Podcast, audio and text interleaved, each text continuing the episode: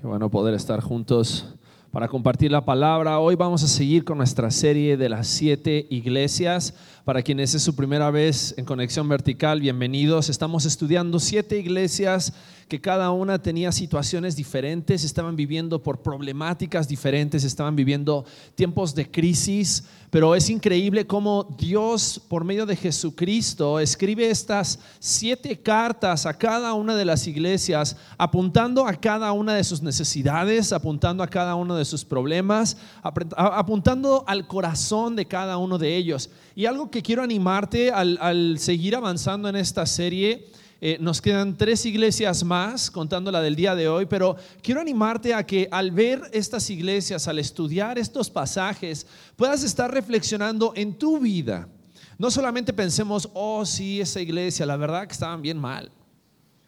Bola de pecadores. O sea, pensemos nosotros así como que, ok, pero ¿será que yo estoy haciendo lo mismo? ¿Será que a lo mejor este, yo también estoy haciendo eh, las mismas cosas, desviándome en, los, en los, mismos eh, problemas o enfocándome en las mismas situaciones? Y Cristo quiere que preste atención. Cristo quiere hablarme a través de esa iglesia. Y creo que eh, cada una de las iglesias que hemos estado viendo ha reflejado un poquito, ha echado luz a, nuestros corazones para ver distintas áreas en las cuales tenemos que tener Cuidado.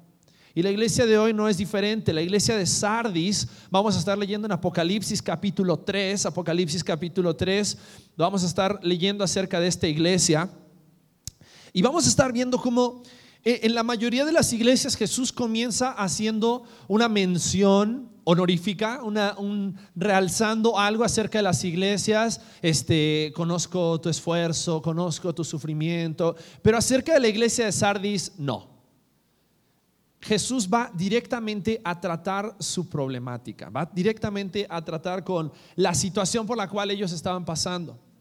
Y quisiera que prestemos mucha atención porque estoy seguro, no me queda la más mínima duda de que tú y yo nos podemos identificar, por lo menos si no te identificaste con ninguna de las otras iglesias, por lo menos con Sardis te vas a identificar. Estoy seguro. Porque todos en algún momento de nuestras vidas Hemos vivido una doble vida. Hemos vivido lo que se llama una hipocresía.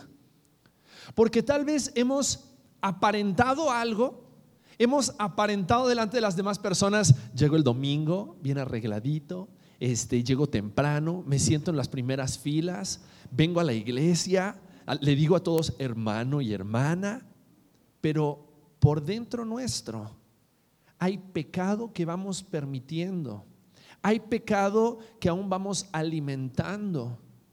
Y tarde o temprano ese pecado sale a la luz. Y vamos a ver cómo esto le sucedió a esta iglesia en Sardis. Al punto tal que a Jesús le quedó más que decirles, ustedes están bien podridos. Bien podridos. Y Jesús quería detener ese proceso de putrefacción, ese proceso, proceso de corrupción dentro de la iglesia, dentro de los miembros de la iglesia. Así como también quiere detener ese proceso en tu corazón y en mi corazón en esta mañana. Así que quiero invitarte a que oremos, quiero invitarte a que cierres tus ojos ahí donde estás y vamos a pedirle a Dios que hable a cada uno de nuestros corazones. Padre Santo, venimos delante de ti en este momento porque solamente tú eres digno y solamente es tu voz la que queremos escuchar. Por eso te ruego, Señor, que por medio de tu Espíritu y de tu palabra tú hables a través de mí en este momento, porque necesitamos escuchar tu voz. Dios te pido que tomes tu palabra y tu Espíritu, Señor, penetre hasta lo más profundo de nuestros corazones, porque te necesitamos, Dios. Necesitamos ser cambiados. Necesitamos más de ti.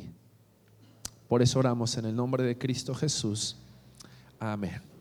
Amén. Vamos a leer entonces Apocalipsis capítulo 3, versículos del 1 al 6, Apocalipsis 3, 1 al 6, y dice así la palabra de Dios.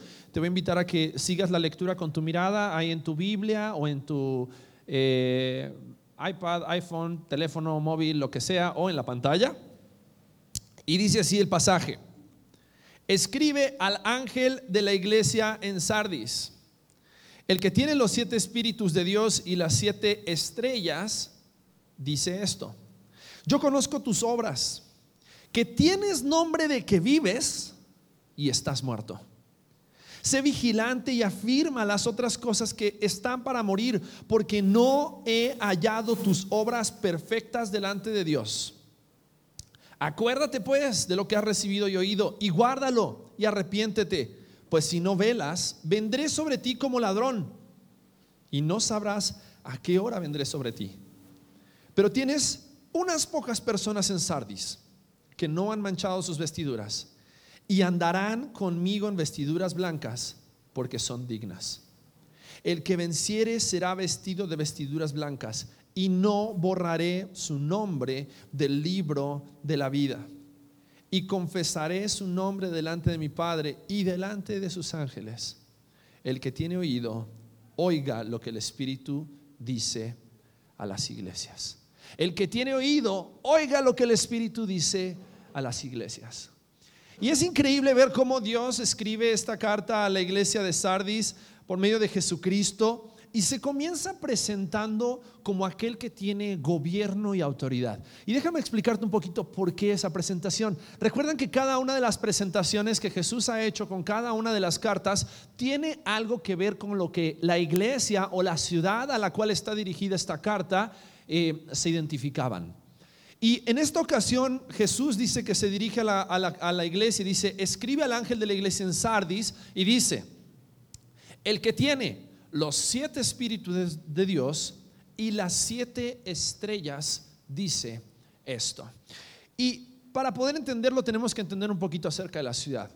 Sardis era la capital, la ciudad capital de Asia Menor. Todas estas ciudades de las cuales hemos estado hablando, eh, Éfeso, Filipos, la Odisea, Sardis, Tiatira, eran iglesias que se ubicaban en Asia Menor. Y la capital de estas iglesias del imperio romano, o mejor dicho, de estas ciudades en el imperio romano, era Sardis. Por lo tanto, podríamos pensar de que en Sardis estaba todo el poder ejecutivo de Asia Menor. Los gobernantes, eh, el parlamento, eh, estaba, todo eso estaba concentrado en Sardis. Por lo tanto, Sardis era conocido por gobierno, por autoridad, por dominio. Y qué interesante que cuando Jesús se presenta en esta carta, se presenta haciendo mención de eso. Dice, el que tiene los siete espíritus de Dios o sea, el que tiene control sobre el Espíritu de Dios en cada una de las iglesias. Y después dice, y las siete estrellas, hablando acerca de los mensajeros. Porque en la Biblia muchas veces las estrellas hacen referencia a un mensajero, hablando acerca de aquel que tiene dominio, aquel que tiene autoridad, aquel que está por sobre todas las iglesias, por sobre su espíritu y sobre todas las cosas. Y Jesús va después de esto a hacer un juicio.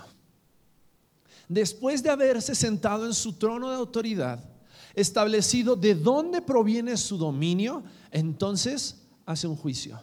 Y sigue diciendo así el versículo 1, dice, yo conozco tus obras que tienes nombre de que vives y estás muerto.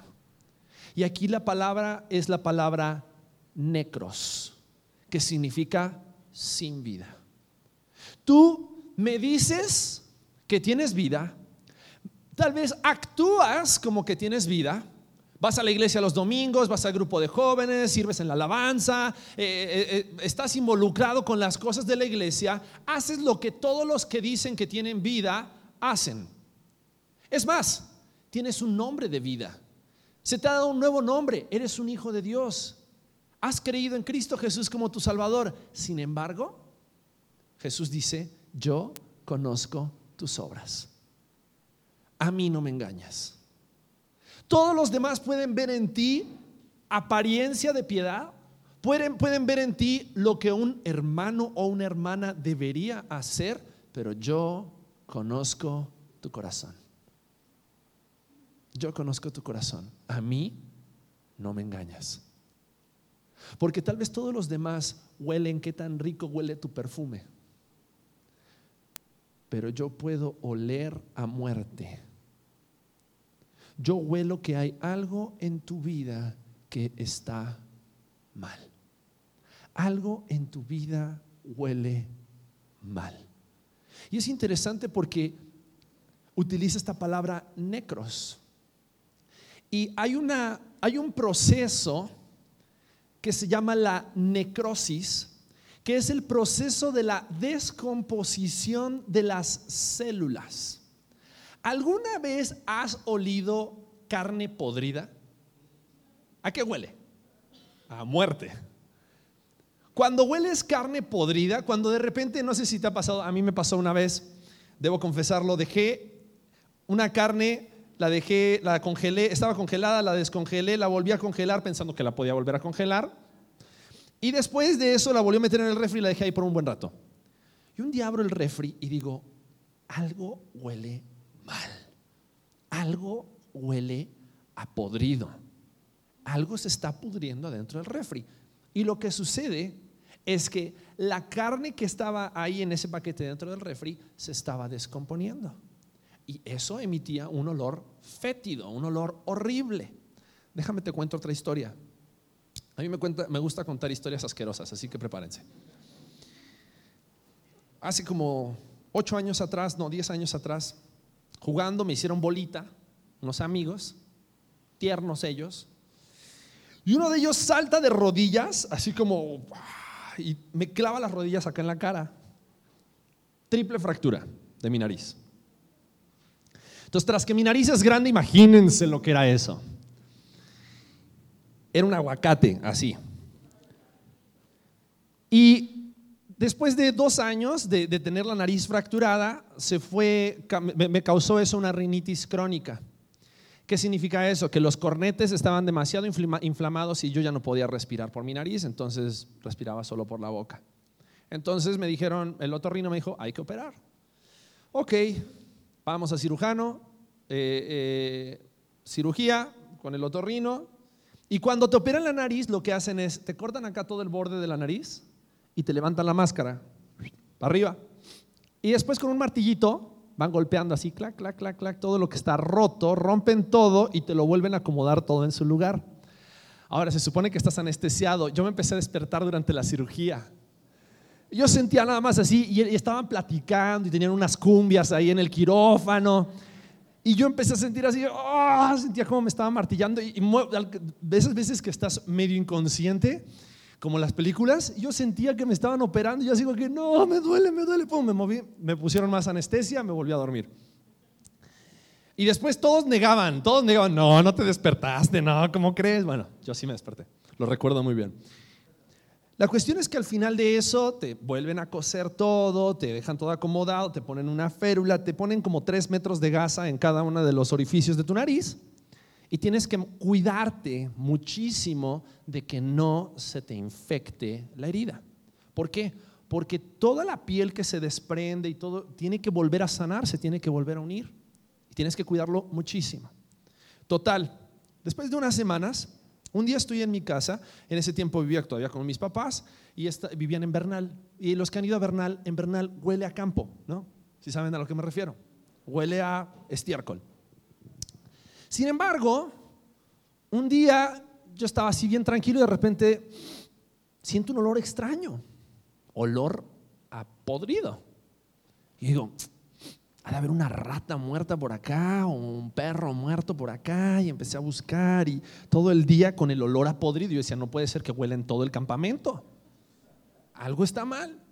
Entonces le dije a mi mamá, le dije, mamá, ¿sabes que hoy todo el día he sentido olor a podrido? Pero, pero así como a, a muerto, a perro muerto, a eso huele. Y me dice mi mamá, ¿no te duele la nariz? Digo, sí, como dos, tres cirugías de la, dos, tres semanas de la cirugía. Bueno, total, fuimos al otorrino y claro, se me había infectado la herida. Y no solamente se me había infectado la herida, sino que la infección estaba pudriendo mi nariz. Horrible. Imagínense si nariz, horrible. Ahora, ese olor a lo mejor yo pensaba que era un olor que provenía de algún otro lado, ¿no? Yo decía, algo, algo se debe haber muerto. Y yo no me daba cuenta que lo que se estaba pudriendo era yo. yo no me daba cuenta que la infección estaba causando que mi carne se pudra. Y el otorrino me dijo, tienes que tener mucho cuidado, me puso antibiótico, que esto, que el otro, y me dijo, tienes que cuidártelo más, no sé qué. Bueno, gracias a Dios no se volvió a infectar. Pero después de esa experiencia, me hizo pensar mucho lo que dice aquí este pasaje. Porque muchas veces somos bien rápidos para identificar cuando algo huele mal a nuestro alrededor. Cuando alguien huele mal a nuestro alrededor, ya te abandonó Rexona, ¿no? Y ya Luego, luego sientes el olor a muerte. Pero somos muy lentos para cuando el olor viene de parte de nosotros. Cuando de repente somos nosotros los que se están pudriendo, ¿no? Porque eso es lo que hace el pecado en nuestras vidas. El pecado, y es interesante porque si vamos a Efesios capítulo 2, versículo 1, miren cómo dice la palabra. Efesios 2, 1 dice así. Él, Dios, por medio de Jesucristo, os dio vida a vosotros cuando estabais qué? Necros en vuestros delitos y pecados. Fíjate, ¿qué dice? Que tu pecado, mi pecado, ¿qué genera? Muerte. Tu pecado y mi pecado genera muerte promueve este proceso de la necrosis, la descomposición, y aquí no es de las células de tu cuerpo físicamente, sino la descomposición de tu alma, la descomposición de tu mente, la descomposición de tu corazón, la descomposición de tus pensamientos, de tus palabras, la descomposición de tus órganos, de tu cuerpo, de tus miembros, de tu mano, cada vez que el pecado comienza a apoderarse de ti. Y es interesante porque Efesios capítulo 2 dice, Él os dio vida a vosotros cuando estabais muertos en vuestros delitos y pecados, en los cuales anduvisteis en otro tiempo, siguiendo la corriente de este mundo, conforme al príncipe de la potestad del aire. Fíjate, ¿quién promueve la muerte? El diablo, Satanás, es nuestro enemigo número uno, el que anda buscando como león rugiente a quien devorar. Dice versículo 3, entre los cuales también todos nosotros vivimos en otro tiempo en los deseos de nuestra carne, haciendo la voluntad de la carne y de los pensamientos, y éramos por naturaleza hijos de ira, lo mismo que los demás. Éramos muertos, éramos muertos, estábamos muertos a causa de qué? Si dices, no, yo estoy bien vivo, yo, a mí, mi corazón palpita y este, puedo mover. No, no, no. Estábamos muertos a causa de qué? Del pecado. El pecado generó una necrosis espiritual en cada uno de nosotros. Y lo que el pecado hace es descompone, pudre todo lo que está en nuestras vidas, destruye cada una de las células de nuestra alma. Y Jesús dice aquí por medio de Pablo a la iglesia de Efesios, ustedes estaban así, muertos. Y dice, caminaban en medio de otros muertos, en un sistema de muerte. ¿Gobernado por quién? Por el mismo encargado de la muerte, Satanás. Está describiendo The Walking Dead. Un mundo lleno de zombies donde todos huelen mal donde el pecado ha llenado sus vidas y lo que está haciendo es los está descomponiendo adentro suyo. Ahora, algo que es bien loco acerca de, ese tipo de series o de películas es que si, al principio lo muestran de espaldas, ¿no? Y está la persona así caminando. Y, y todavía los que están vivos lo ven y dicen, oh, es una persona, llamémoslo para ayudarlo. Hey, hey. Y se da vuelta el zombie, los ve todavía y se empieza a acercar, ¿no? Y, las personas todavía es como que, ¿estará vivo? ¿O estará muerto? ¿Por qué? Porque a lo mejor hace algunas cosas que parecen que está vivo, ¿no? Camina, ¿no? Eh, eh, se mueve. A lo mejor no se mueve normal, ¿no? Es lo que yo no entiendo de esas películas. Si ya ves que camina como zombie, ¿para qué le hablas, no? No importa. Pero parece vivo. Parece vivo. Y todavía es así como que, hey, ¿necesitas ayuda? ¿Necesitas ayuda? Y viene el otro. Ah". Cuando menos se dan cuenta, ya está acá colgado del cuello y arrancándole las vísceras y, en fin, no va al punto. Pero a veces es interesante ver la similitud que hay entre estas cosas. Porque dice la palabra que esta iglesia en Sardis dice, ustedes tienen nombre de vivos. Ustedes conocen a Cristo.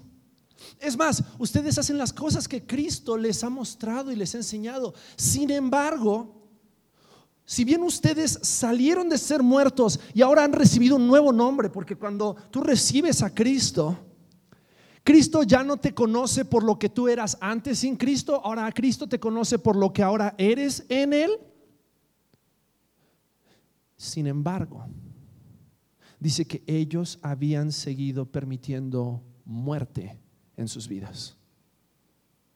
Ahora, algo que es bien interesante acerca de la necrosis es que si tú no detienes, si tú no le pones un alto a las células, esas células comienzan a contaminar todas las demás células a su alrededor y comienzan a matarlas. Lo que muchas veces es conocido como una gangrena. Cuando una infección, cuando un virus se esparce, por eso en las películas de zombies se tienen que cortar el brazo, la pierna, ese tipo de cosas, es para que el virus no se esparza, para que la infección no se esparza. Y lo mismo pasa cuando una persona a causa de alguna enfermedad se infecta tal vez muchas personas que han padecido o conocen a alguien que ha padecido diabetes, cuando se infecta un miembro del cuerpo y comienza a descomponerse la carne y comienza a haber un proceso de putrefacción a causa de la infección, muchas veces hay que amputar ese miembro. ¿Para qué? Para que el virus no se esparza. Porque si no, tarde o temprano el virus contamina la sangre y entonces esa persona muere a causa de la infección. Porque las infecciones siempre producen muerte. El pecado siempre produce muerte. No es diferente. No es diferente. Por eso Jesús al escribirle a esta iglesia, y por eso digo que este mensaje va para todos, para todos nosotros. Porque tal vez eres muy, muy, muy bueno como los de Sardis, que hacían obras. Y Jesús les dice, yo conozco tus obras, yo sé que tú haces obras. Sin embargo, yo sé lo que hay detrás de esas obras. Jesús le dijo a los fariseos, yo sé que ustedes son sepulcros blanqueados. Yo sé que por fuera ustedes hacen y cumplen las cosas de la ley, pero yo sé que por dentro hay pecado en sus corazones, hay pecado en sus mentes hay pecado en sus cuerpos que porque ustedes lo permiten está pudriendo todo en sus vidas. Y ya no puedes controlar tus deseos, ya no puedes controlar tus pasiones. Te encuentras frente a esa imagen y no puedes cambiarle con el control a la imagen y, y te controla. O estás en internet y sabes que no deberías estar viendo eso y sin embargo el deseo es mayor y terminas viendo lo que no deberías ver.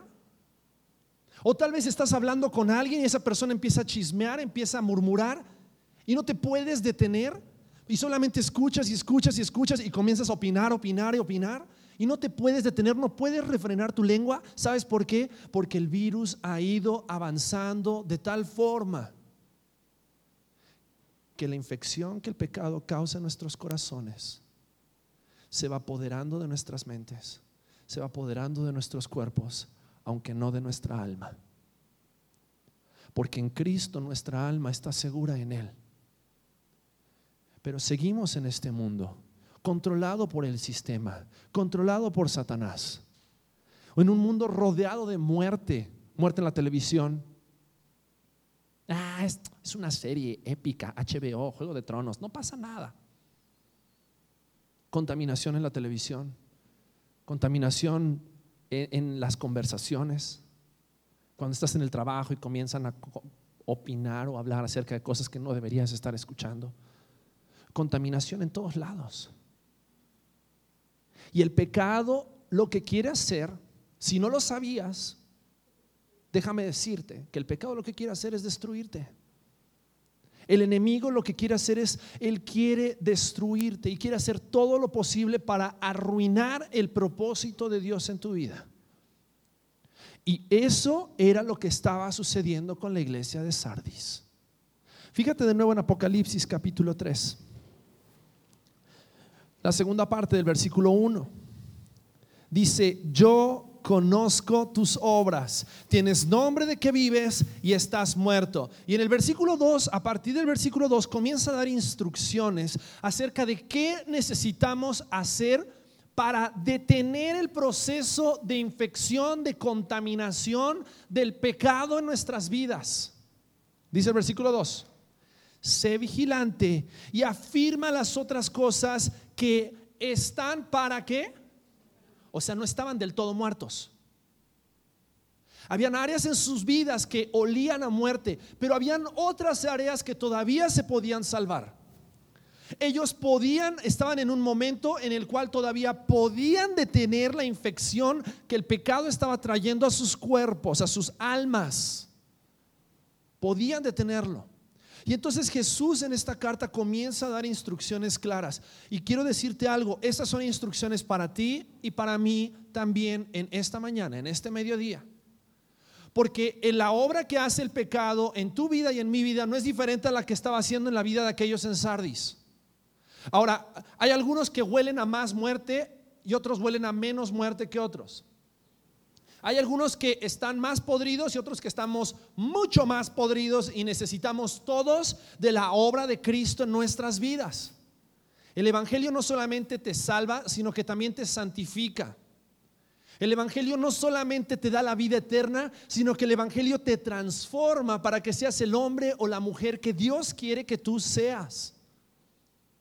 Por eso aquí Jesús comienza diciéndole a la iglesia, versículo 2, la primera instrucción, no bajes la guardia.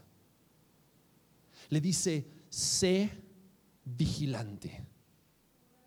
Tienes que estar como un vigía. Tienes que estar como una persona atenta a todos los ataques del enemigo, porque en cualquier momento el enemigo puede acertar un golpe, puede lanzar un ataque y capaz que tú estás como de picnic en la vida cristiana cuando en realidad estamos en un campo de batalla. Por unos meses con Alex estuvimos entrenando artes marciales mixtas.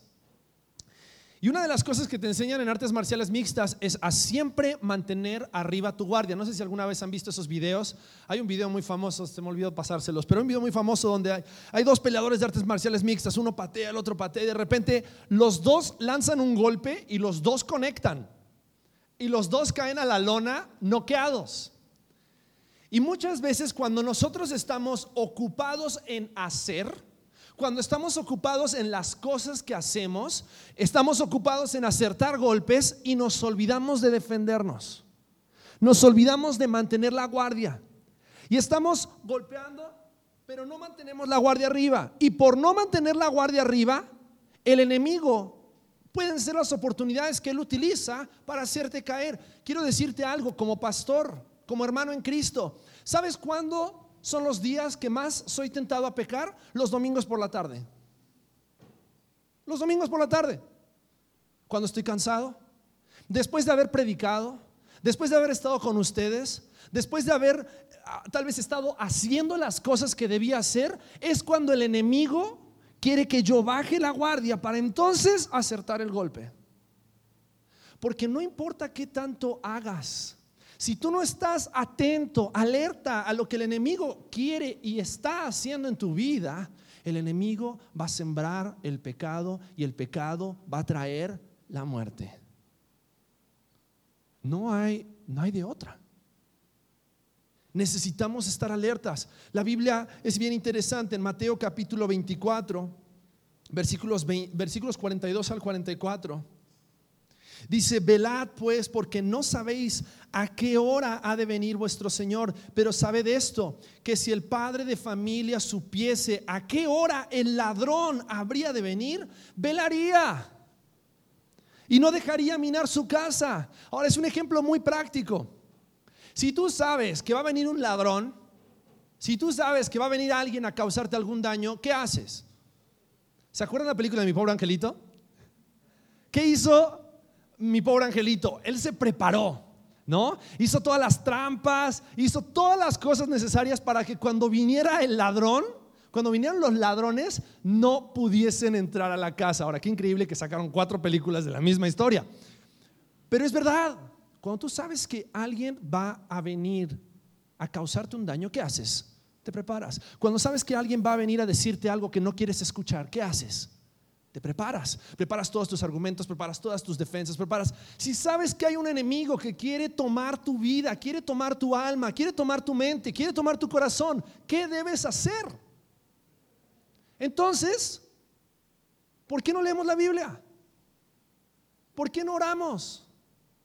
¿Por qué no nos comprometemos con nuestra iglesia, con los, grupos conexión para rendir cuentas, para que otra persona se meta en mi vida y me ayude a estar alerta? ¿Por qué? Y te digo algo, esta palabra es una palabra fuerte para la iglesia de Sardis y creo que tiene que ser una palabra fuerte para nosotros hoy. Porque no puedes esperar ningún otro resultado del pecado en tu vida más que destrucción. Y tú dices, ¿por qué me pasa esto, Pablo? ¿Por qué sigo sufriendo? ¿Por qué sigo cayendo? ¿Por qué? ¿Sabes por qué? Porque no has estado alerta. ¿Por qué has permitido que la corrupción del pecado se meta hasta tus huesos? Y estás viendo, escuchando y haciendo cosas que no deberías hacer. Y el pecado está tomando control de tu mente, de tu boca, de tus pensamientos, de tus deseos, de tus pasiones. Y Jesús le dice aquí a la iglesia, presta atención. No seas, no seas iluso. Hay un ladrón, hay un asesino que quiere matarte, quiere destruirte. No bajes la guardia. Él está esperando eso. Él está esperando que estés a solas, que estés frente a la computadora, que estés frente al televisor, que estés con esa amiga o con ese amigo. Él está esperando ese momento para atacar. No seas ingenuo. Dice, estén alertas, velad. Por eso la palabra nos dice, velad y orad para que no entréis en tentación. Velad y orad porque vuestro adversario el diablo anda como león rugiente buscando a quien devorar. Velad pues, si sabes que viene un ladrón y te quiere robar, ¿dejarías que entre? No, no. Y por eso ponemos alarmas y ponemos detectores y, hacemos todo lo posible y seguros y candado y esto y lo otro. ¿Por qué? Porque no queremos que nadie se lleve aquellas cosas que tanto trabajo nos costó adquirir. ¿Cuánto trabajo y cuánta sangre le costó a Jesucristo ganar tu alma como para que tú la descuides? ¿No? Estén alertas. Porque lo que el enemigo quiere, no solamente él quiere destruirte a ti, él quiere destruir a la persona a tu derecha, a tu izquierda, adelante, atrás, a todos nosotros y que la iglesia de Jesucristo se convierta en un asme reír sobre esta tierra, como lo fue la iglesia de Sardis. Pero Cristo tiene mejores planes para nosotros. Porque dice, levanta, levanta, ponte alerta. Dice, no bajes la guardia. Sé vigilante y afirma las otras cosas que están para morir. Dice, no solamente mantengas la guardia arriba, sino que también fortalece tus debilidades. Afirma aquellas áreas que están por morir. ¿Sabes qué? Si el enemigo ya te tiene de hijo con tus pensamientos, porque si el enemigo ya te trae de bajada con, con tu boca, no se va a conformar con eso. No se va a conformar con eso. Él entró por ahí, pero ¿sabes qué? Él va a seguir estableciendo fortalezas y cadenas espirituales en tu vida y en todo donde Él pueda. Fortalece tus áreas débiles. Estudia la palabra, memoriza la palabra, para que entonces puedas estar fuerte a la hora del ataque. Prepárate para el ataque. No solamente estate alerta, vigilante, sino prepárate para el ataque. Una de las cosas que, las, en, los tiempos antiguos, medievales, una de las cosas que hacían los ejércitos para tratar de tomar una ciudad o tomar un castillo, lo que hacían era rodear esta ciudad e impedir que la ciudad pudiera tener acceso al exterior, para que no puedan tener más alimento, más agua. y contaminaban el alimento, contaminaban los animales, contaminaban los ríos que abastecían de agua y de alimento a las ciudades, para que en el momento del sitio la ciudad no tuviese forma de poder obtener recursos de afuera. ¿Sabes qué es lo que está diciendo aquí la palabra?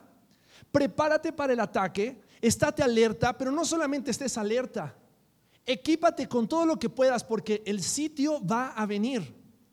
Satanás te va a rodear. Él te va a querer seducir y lo único que te va a mantener con vida en esos momentos es aquello que tú hayas hecho para prepararte antes del ataque. Dice, prepárate, fortalece.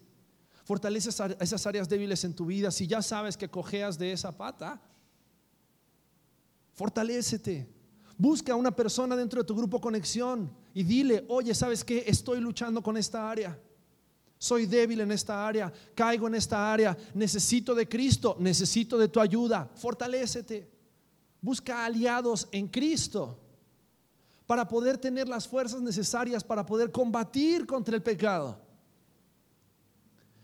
No bajes la guardia, fortalece tus debilidades. Versículo 2 de Apocalipsis capítulo 3 dice, sé vigilante y afirma las otras cosas que están para morir, porque no he hallado tus obras perfectas delante de Dios. Un día delante de Dios, tú y yo vamos a tener que rendir cuentas. Un día vamos a estar delante de Él. Su venida es inminente. Cristo vuelve. La pregunta es, ¿estás listo para encontrarte con tu Salvador? La tercera cosa que Jesucristo quiere hacerle recordar a esta iglesia es, primero, no bajes la guardia, fortalece tus debilidades, pero también recuerda cuál es tu misión. Cristo vuelve. Y, el pasaje que leíamos en Mateo capítulo 24 también dice, si el padre de familia supiese a qué hora el ladrón habría de venir, velaría y no dejaría minar su casa. Por tanto, también vosotros estad preparados, no solo por el ladrón, sino porque el Hijo del Hombre vendrá a la hora que no pensáis. Y cuando venga el Hijo del Hombre, cuando venga Jesucristo nuestro Salvador, el Rey de Reyes y Señor de Señores, tú y yo nos vamos a encontrar con Él. ¿Sabes cuál es una característica de una persona que realmente ha recibido la salvación en Cristo Jesús? Que anhela su venida. Que anhela la venida de Jesucristo y vive como si Jesucristo viniera esta noche. Y si Jesucristo esta noche viniera y se encontrara contigo por el resto de la eternidad, ¿estarías listo para encontrarte con Él? Porque has cumplido tu misión sobre esta tierra. Y tu misión sobre esta tierra no es hacer dinero, tener muchos hijos y una gran casa. Tu misión sobre esta tierra es reflejar la gloria de Dios en tu vida. El pasaje que leíamos en Efesios capítulo 2, versículo 4 dice que Dios que es rico en misericordia por su gran amor con que nos amó, aun estando nosotros muertos en pecados, nos dio vida juntamente con Cristo, por gracia somos salvos y juntamente con Él nos resucitó y asimismo nos hizo sentar en los lugares celestiales con Cristo Jesús. ¿Para qué? Para mostrar en los siglos venideros las abundantes riquezas de gracia en su bondad para con nosotros en Cristo Jesús. Tú eres un trofeo de la gracia de Dios. Cristo pagó un precio muy alto por ti. Eres muy valioso para Dios. Tanto que Él entregó a su propio Hijo para morir en la cruz como para que tú y yo descuidemos lo precioso que Cristo hizo por nosotros en esa cruz al descuidarnos y permitir el pecado en nuestras vidas. Mantén la guardia arriba, no bajes la guardia, fortalece tus debilidades, entrena aquellas cosas en las cuales no eres bueno, entrena aquellas cosas en las cuales eres débil. Pero también recuerda cuál es tu propósito. No estás para brillar quien lo que tú eres, estás para brillar la gracia y el amor de Dios. Qué vergüenza es cuando alguien dice, sí, yo soy un cristiano, pero está viviendo una doble vida, una vida hipócrita.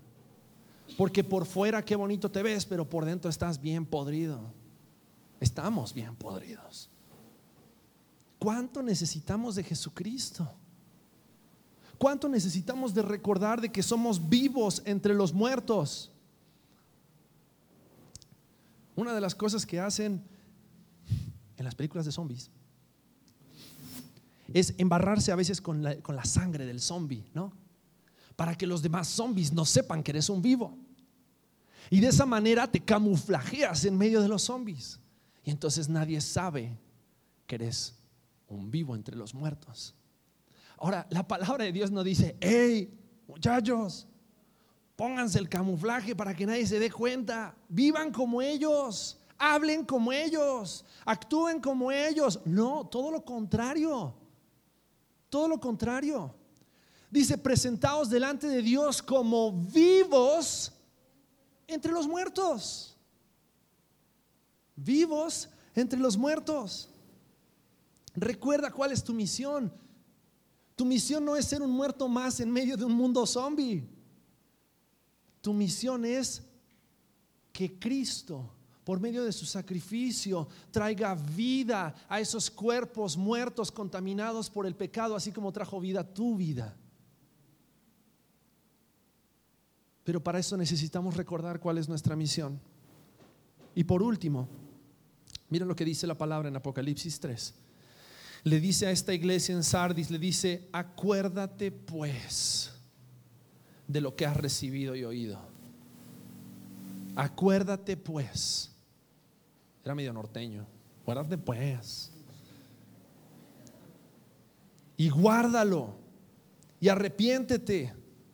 Pues si no velas, vendré sobre ti como ladrón y no sabrás a qué hora vendré por ti. Dice la palabra que hay algunos que duermen a causa de su pecado.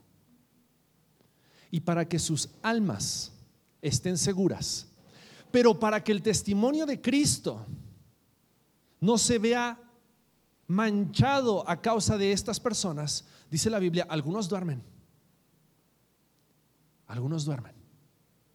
Algunos Dios es así como que Dios, llévatelo porque te lo mandamos. Dios se los lleva. Dios se los lleva. Por amor de su nombre. Y por misericordia de esa persona. Dios se los lleva. Por eso la palabra aquí es, es dura y les dice, versículo, fíjate cómo dice el versículo 4. Pero tienes unas pocas personas en Sardis que no han manchado sus vestiduras y andarán conmigo en vestiduras blancas porque son dignas. El que venciere será vestido de vestiduras blancas y no borraré su nombre del libro de la vida y confesaré su nombre delante de mi Padre y delante de sus ángeles. Si algo estoy seguro, es que no está hablando acerca de personas perfectas, personas que no pecan o nunca pecaron, pero sí de personas que constantemente acuden a la sangre de Jesucristo a través de la confesión, porque primera de Juan 1.9 dice que si confesamos nuestros pecados, Él es fiel y justo para perdonar nuestros pecados y limpiarnos de toda maldad. Sabes, cuando tú recibiste a Cristo Jesús, Jesús te vistió con ropas nuevas, así como el hijo pródigo. Llegaste con tus ropas sucias, llegaste con tus ropas tal vez oliendo al mundo, pero Jesús, Dios, te viste con ropas nuevas. Pero en Apocalipsis más adelante, lo vamos a estudiar más adelante, habla acerca de cómo estas personas de vestiduras blancas que están con Cristo, son personas que lavan sus vestiduras con la sangre del cordero. El cordero sin mancha. Jesucristo nuestro Salvador.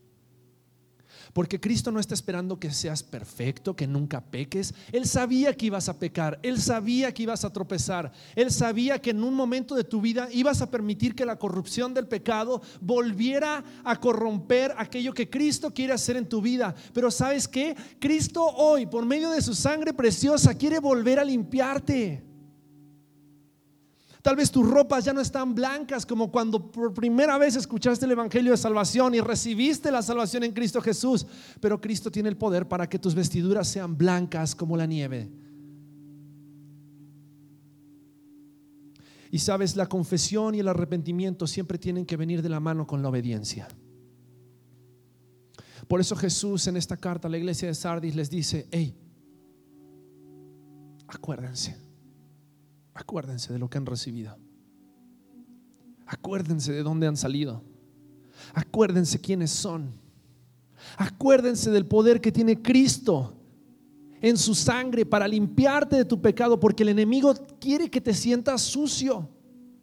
Quiere que te sientas que ya no hay esperanza. Pablo, es que yo creo en Cristo, pero constantemente caigo en los mismos pecados. Yo creo que yo creo que no soy salvo. Yo creo que tal vez ya mejor debería entregarme al pecado. Eso es lo que el enemigo quiere que creas.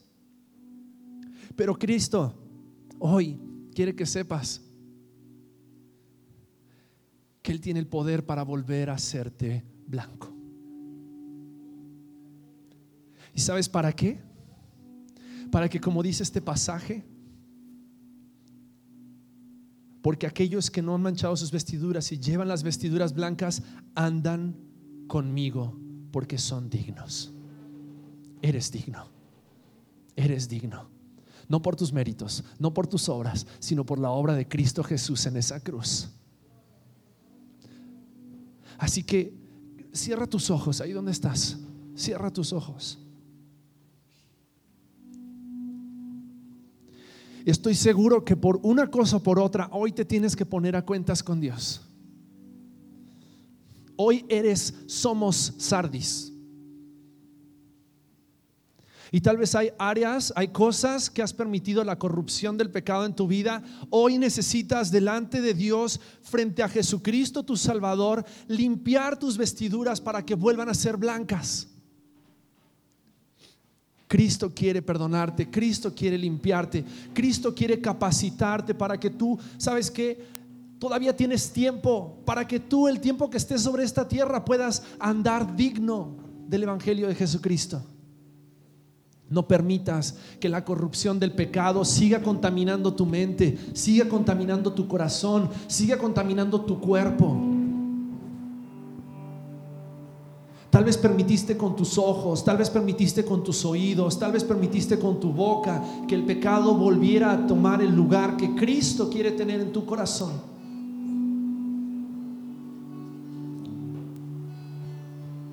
Dile, Dios, perdóname, lávame, límpiame con la sangre preciosa de Jesucristo. Quiero obedecer tu palabra. Quiero constantemente venir delante de esa cruz y recordar que no soy digno por mis propios méritos, sino que soy digno por la muerte del Cordero, el Hijo de Dios. Porque eres digno. Eres digno. Eres amado.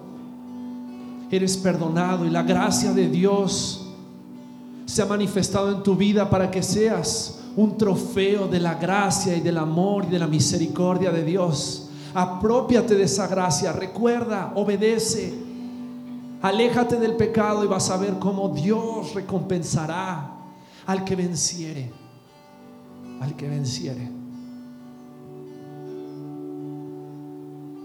Gracias Padre, porque ninguno de nosotros merece esa gracia, ese amor, esa misericordia, ese perdón. Pero tú eres más grande que todos nuestros pecados. Tú eres más poderoso que nuestro enemigo. Derrama, Dios, de tu espíritu sobre nosotros. Límpianos, Señor, con la sangre preciosa de Cristo Jesús. Queremos, Padre, que el día que estemos en tu presencia, el día que tú vuelvas por tu iglesia, Queremos ser recordados por ser una iglesia que fue una iglesia digna del Evangelio de Jesucristo, no una iglesia que fue permisiva con el pecado en sus vidas. Límpianos, Padre.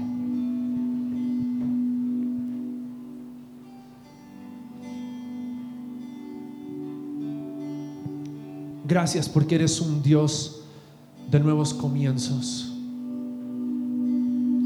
un Dios de nuevas oportunidades un Dios que perdona y no se cansa de perdonar. Ayúdanos Dios a ser hijos dignos y glorificar tu nombre. Es en el nombre de Cristo Jesús que oramos. Amén.